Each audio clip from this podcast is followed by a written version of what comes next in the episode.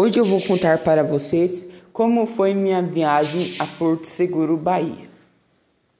No primeiro dia, eu confesso que estava meio ansioso. Nós embarcamos no avião. Foi a melhor experiência que eu já tive. Primeira vez que andei de avião. Eu tava meio com medo, um pouco com medo. Mas na verdade foi muito legal.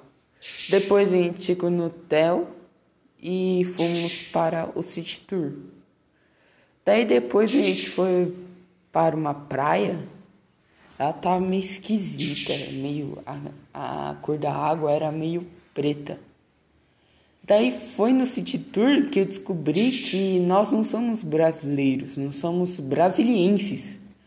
Porque quem é brasileiro é quem